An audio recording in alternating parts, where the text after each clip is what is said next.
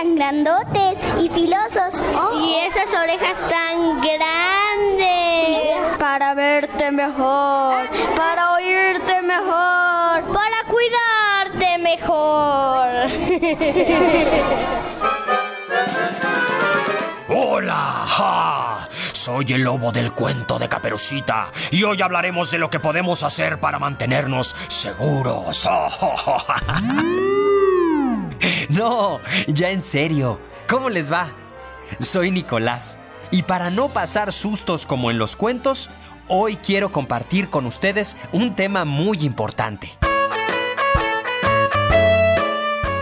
Qué bueno que me acompañan en un programa más debajo de mi cama, para hablar de seguridad, de las precauciones que debemos tomar para estar a salvo de riesgos que pueden estar en la escuela, en la casa o en la calle. Hay que estar con los ojos bien abiertos. ¡Acompáñenme! Digo, acompáñenme.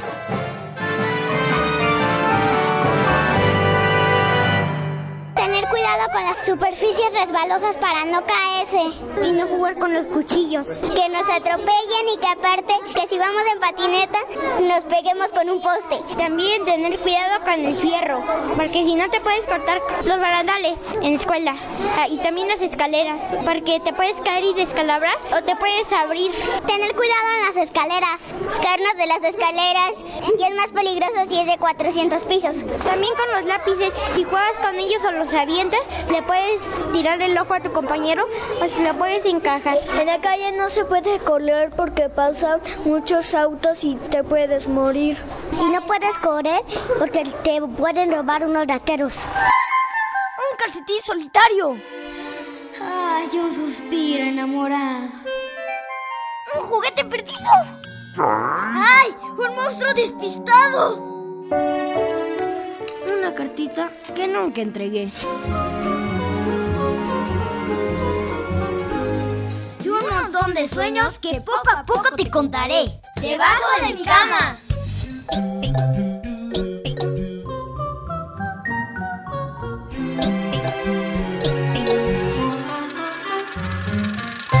Existen peligros y como otras veces que hemos hablado de temas inquietantes, esta vez también hay que agarrar al toro por los cuernos, como dice mi prima Claudia. Porque primo, entre más claro tengamos las cosas, podemos estar alertas y correr menos peligros, pues. Y como se trata de que podamos seguir jugando, aprendiendo, leyendo y haciendo amigos, nos conviene saber qué peligros hay y cómo evitarlos. Uno muy importante, cruzar las calles. ¡Cuidado! Los coches van más rápido que lo que creemos. Y si estás jugando con una pelota, pues es posible que te distraigas. ¡Ay! También es importante que tengas precauciones cuando te bajas del transporte escolar. Nunca, pero nunca, cruces por delante o detrás del autobús, a menos que te lo indique un adulto.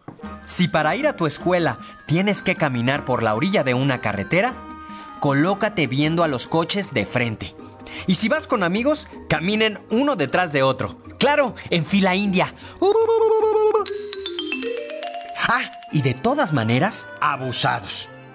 La principal recomendación es que cuando estás en la calle, no te distraigas. ¿Qué crees que puede ser un peligro para los niños y qué deben hacer? Accidente es no correr, no gritar y no empujar y no bajar corriendo las escaleras.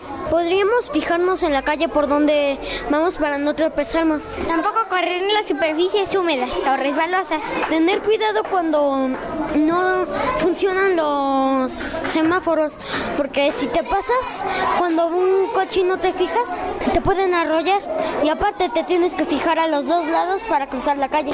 No hay que jugar en la cocina cuando están cocinando. Si nos cae una chispa nos podemos quemar.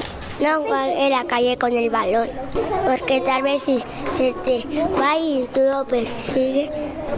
Siempre tienes que salir con tu mamá y no solita porque te pueden hacer algo en la calle, te pueden llevar a algún lugar peligroso. No puedes correr en la calle porque si no te puede robar un señor extraño o te puede hacer cosas.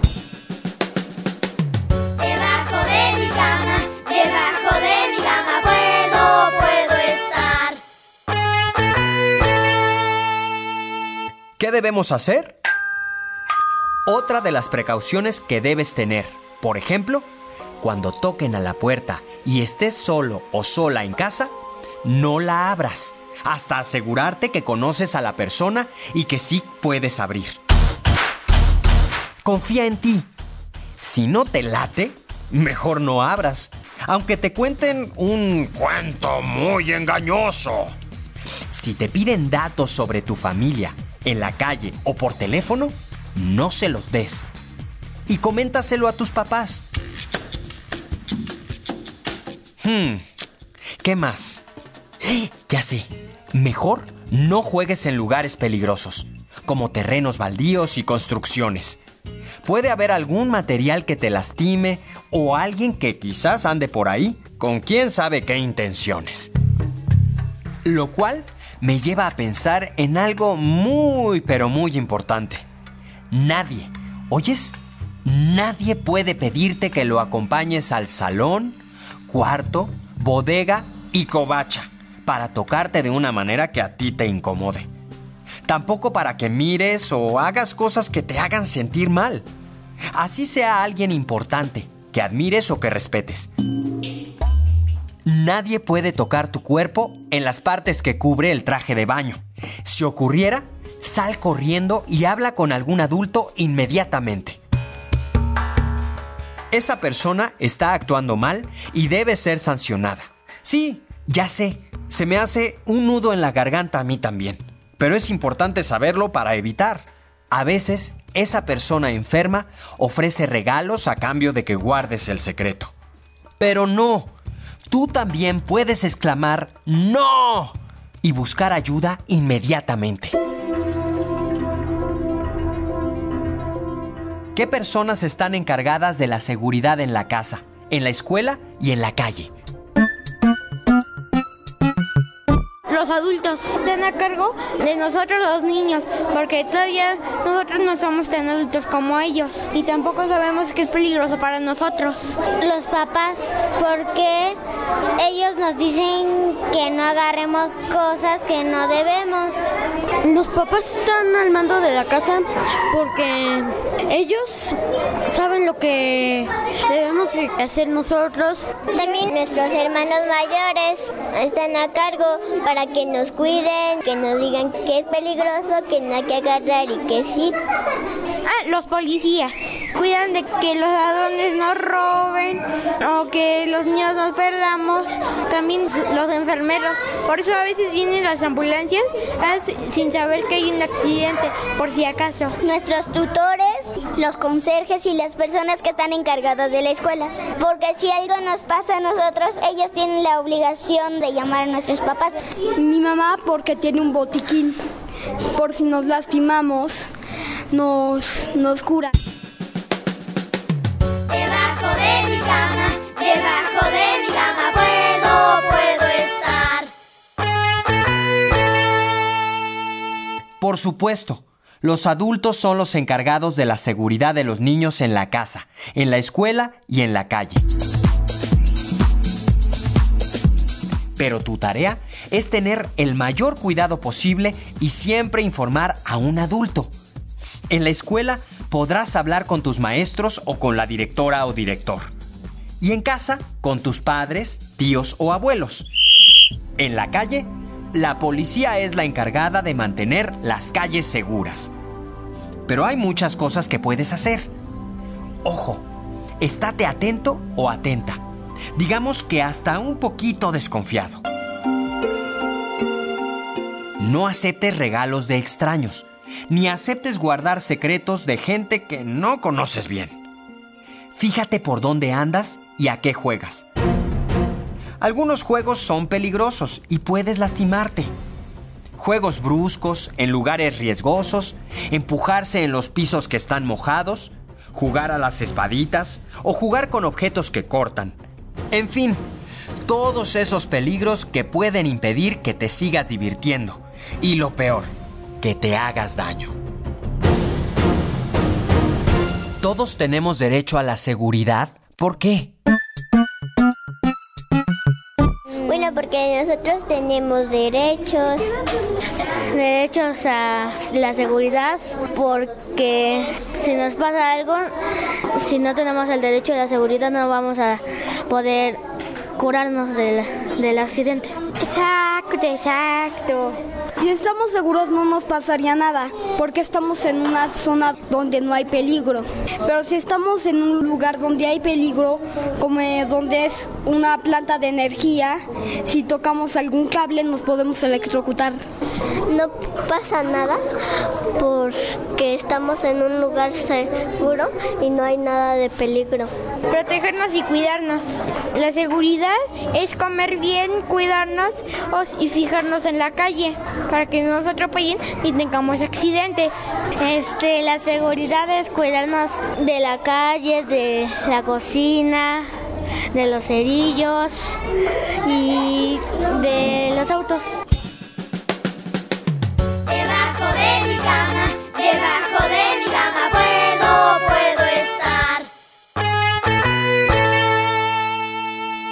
Claro que sí.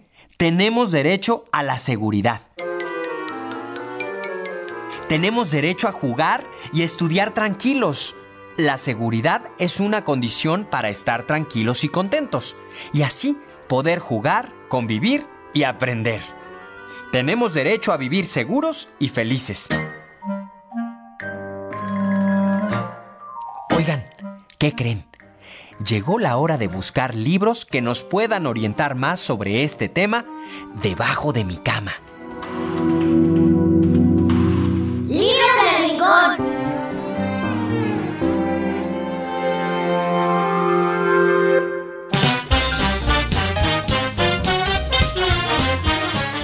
En tu escuela encontrarás libros que nos permiten pensar y discutir qué podemos hacer para sentirnos más seguros. Puedes pedirlos prestados y acuérdate de devolverlos para que los demás también puedan disfrutarlos. Cuando sea grande, de Editorial Trillas. Muchas profesiones que podemos conocer y ver. ¿Cuál nos gustará más? Lobos, de Emily Gravett. Ahora que hemos estado escuchando a Lobo de Nicolás, este libro tiene un final muy gracioso. También te quiero recomendar Una noche, un gato, de Iván Pomaux. Es la aventura de un gato que por primera vez va a estar solo y tendrá que cuidarse. Y por último, El burro que metió la pata, de Elena Poniatowska. Es la historia de un burro que se puso en peligro sin querer y que necesita ayuda. Léelos, disfrútalos, guárdalos debajo de tu cama y luego regrésalos para que otros los puedan leer.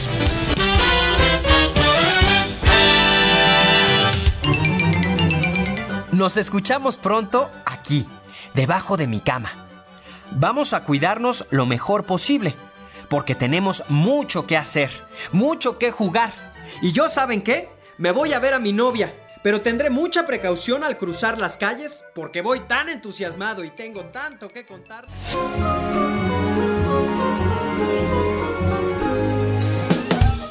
Idea original de la serie y coordinación general. Alfonso Herrera Peña. Asesoría pedagógica. María Eugenia Luna Elisa Raraz. Coordinación de proyecto. Carlos Herrera Román y Germán García Guerrero. Miguel Conde como Nicolás. Voces. Michelle Ordóñez y Fernando Sánchez. Y niñas y niños de escuelas preescolares y primarias. Asistente de producción. Antonio Calderón. Reportero. Juan Ramírez. Mezcla y controles de audio. Antonio Fernández. Guión. Monique Cepeda. Música original. Rosina Serrano. Producción y ambientación. Lourdes Mugenburg. Derechos registrados. Secretaría de Educación Pública 2011.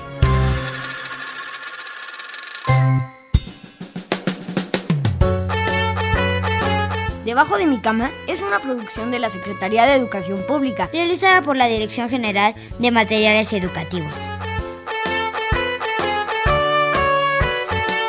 Y Radio Educación.